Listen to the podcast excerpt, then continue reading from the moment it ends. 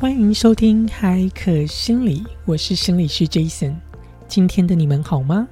无论你是在通勤中，或者是上班中，又或者是在家中休息，都希望你有美好的一天。今天的轻松聊，Jason 要跟大家分享我在美国社会中的有趣的观察，那可以帮助我们进行反思哦，反思一些问题。由于呢，我前几天呢在美国境内搭飞机，那准备要从 San Diego 的机场飞往美国旧金山。那于是呢，我在 San Diego 的机场的候机室等待的时候，隔壁的候机室呢是要正要准备啊 check in，准备呃飞往这个 Arizona 的飞机正在准备登机。那这时候呢，他们的地勤正在广播，就在询问大家：哎，是不是有人有意愿呢？自愿的将你自己的行李、手提行李进行 check in？好，因为呢，这架飞机将会是满座，好，将会是满的，所以呢，很可能呢，如果每一位的旅客都将自己的 carry on 带上飞机，飞机上的行李柜可能不够每一位旅客进行放置。所以呢，这位地勤就在正在寻找，正在广播，好让告诉大家，呃，有没有旅客有意愿进行将自己的行李进行 check in。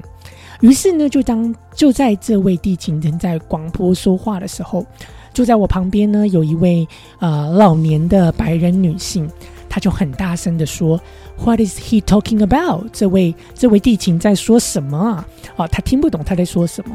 于是呢，坐在他对面有一位白人的年轻男性，就回复这位白人老年女性，就说：“哦，我每次呢来这里转机，听到这位地景广播，我也听不懂他在说什么。”好，那此时呢，这位老年的白人女性就进一步的回复这位年轻白人男性，就说。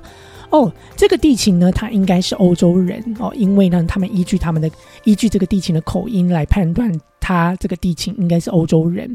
然后呢，他就说，哦，这个地勤应该要为他的英文负责，好，因为他在美国生活，所以他应该呢要会说英文，好，他应该要让我们听得懂他在说什么。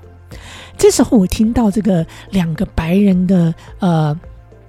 的朋友在对话的时候，我听到就非常非常的刺耳哦，因为勾起了 Jason 很多在美国过去生活的记忆，也就是所谓的很多的 microaggression 的这种显现，在社会当中显现。那所谓的 microaggression 意思呢，就是这种微攻击，好。起来看似很合理的理由跟评论，事实上背后是一种对于 minority、对于这种弱势族群、对于对于这些边缘边缘化族群的这种敌意、贬损跟这种消极负面的态度、这种攻击的评论。哦，那特别呢，这种特别常发生，就是在这种不管是有意识或无意识的这种口头的交流、日常生活当中的这种互动，你可以很长的会发现，其实很多的这种人呢，他会无意识当中跟你互动当中，他就会说出了这种很这种微攻击、这种 microaggression 的这种评论。从这个例子当中，你可以发现，这两个白人的朋友们在对话的时候，这个白人。老年的女性呢说：“这个外国人，这个欧洲人呢，这个地勤，哦，他应该要为他的语言负责，他应该要为他的英文能力负责，因为呢，他生活在美国，他就应该要会说英语。可是这位白人朋友却忘记了，在美国呢是一个大熔炉的社会啊，很多的人呢来自于不同的种族、不同的族群，甚至不同的国家。”那很多人生活在美国，他们也无法说一口流利的英文，他们也呃说，可能他们的英文也带有非常重的口音，可是他们还是非常努力的在美国生活。所以，他是不是应该要更加具有同理心，去了解，即便呢这些人他们在语文上有一些障碍，没办法说出一个很漂亮、很很好听的英文。但是他们一样正在学习，不断的在学习，不断不断的在与美国人做互动。所以，是不是应该要更加的有同理心，更加的站在他人的角度去思考，呃，对方所面对的处境跟困难？呃，所以就勾起了我很多在美国生活当中的记忆。因为现在在美国当中，呃。在不管在社交媒体、社群媒体，呃，政府的政策都不断的在宣导，哦，我们应该要消除这种种族的敌意、种族的歧视哦。的确，在美国呢，你可以看到被宣传、被宣导的非常的呃，非常的努力啊。但是呢，现在在社会上其实就产生了另外一种现象，就是所谓的 microaggression。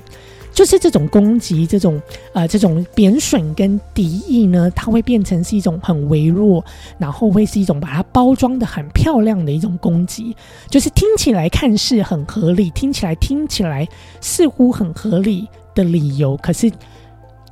听在这种呃，我们比较是少数族群的。而理的时候，其实还是会造成我们的不舒服。哦，那其实这种就是所谓的 microaggression，啊，就是这种有意识或无意识的表现出来这种啊，这种对他人的这种轻蔑的呃，对他人这种评论为攻击。好，那这就是今天我想跟大家分享的这种 microaggression。所以，透过今天的这种社会的实际案例哦，我亲眼这种啊参与的这种实地实际的案例，让我呢再次感受到，在美国生活的外国人真的很不容易哦。而要如何让彼此之间更加有包容性呢？我觉得这是一个不不管呃，不只只是美国的呃国家需要更加努力，其实我觉得各地的人，我们都需要训练自己。如何来提升，让我们对于他人更加有包容，更加有开放性？好，所以透过我们之前维丘心理的第八集，以及心理人聊专业的第六集的 Podcast 当中，我曾经分享过，透过实际的与他人的互动与了解，我们才能够快速的增加我们的同理心，以对以及消除对他人的这种偏见跟这种呃偏误。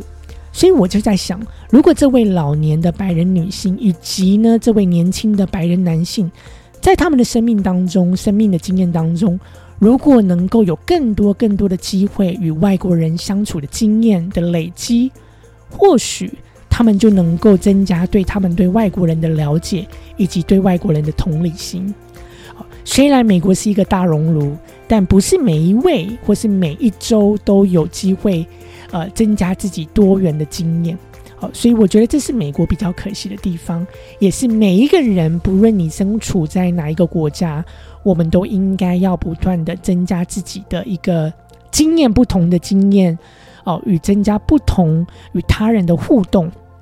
好，不管这个人是来自于不同的国家、不同的种族，甚至不同的性别、不同的年龄、不同的宗教。我们都应该要更加的开放，哦，更加的多元去接触，让我们更加的了解不同来自不同文化背景的人，他们可能呃有不同的困境，好，那能够增加我们对他们的开放性，然后减少我们带有的一个偏见是非常重要的。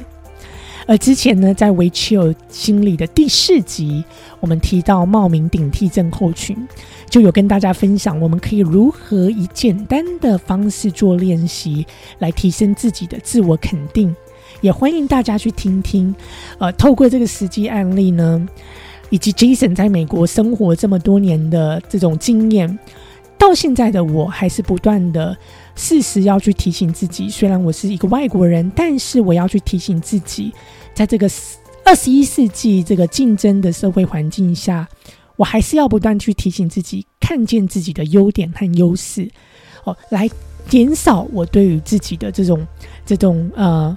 这种对自己的轻蔑，对于自己的这种消极的态度，来提升我自己的这种自我的肯定跟。跟信心，好，所以如果你对于如何做练习，如何简单的做练习来提升自己的自我肯定有兴趣，欢迎你回到我们之前的 podcast 维持有第四集提到冒名顶替症候群，我们就有提到很多的 tip 来提升对自己的自我肯定与信心。希望你喜欢今天的维持有心理，呃，分享一些很有趣的美国社会现象，然后能够帮助我们反思。我们要如何变成一位更棒的人？希望你喜欢今天的这一集，期待与你在下一集的相遇。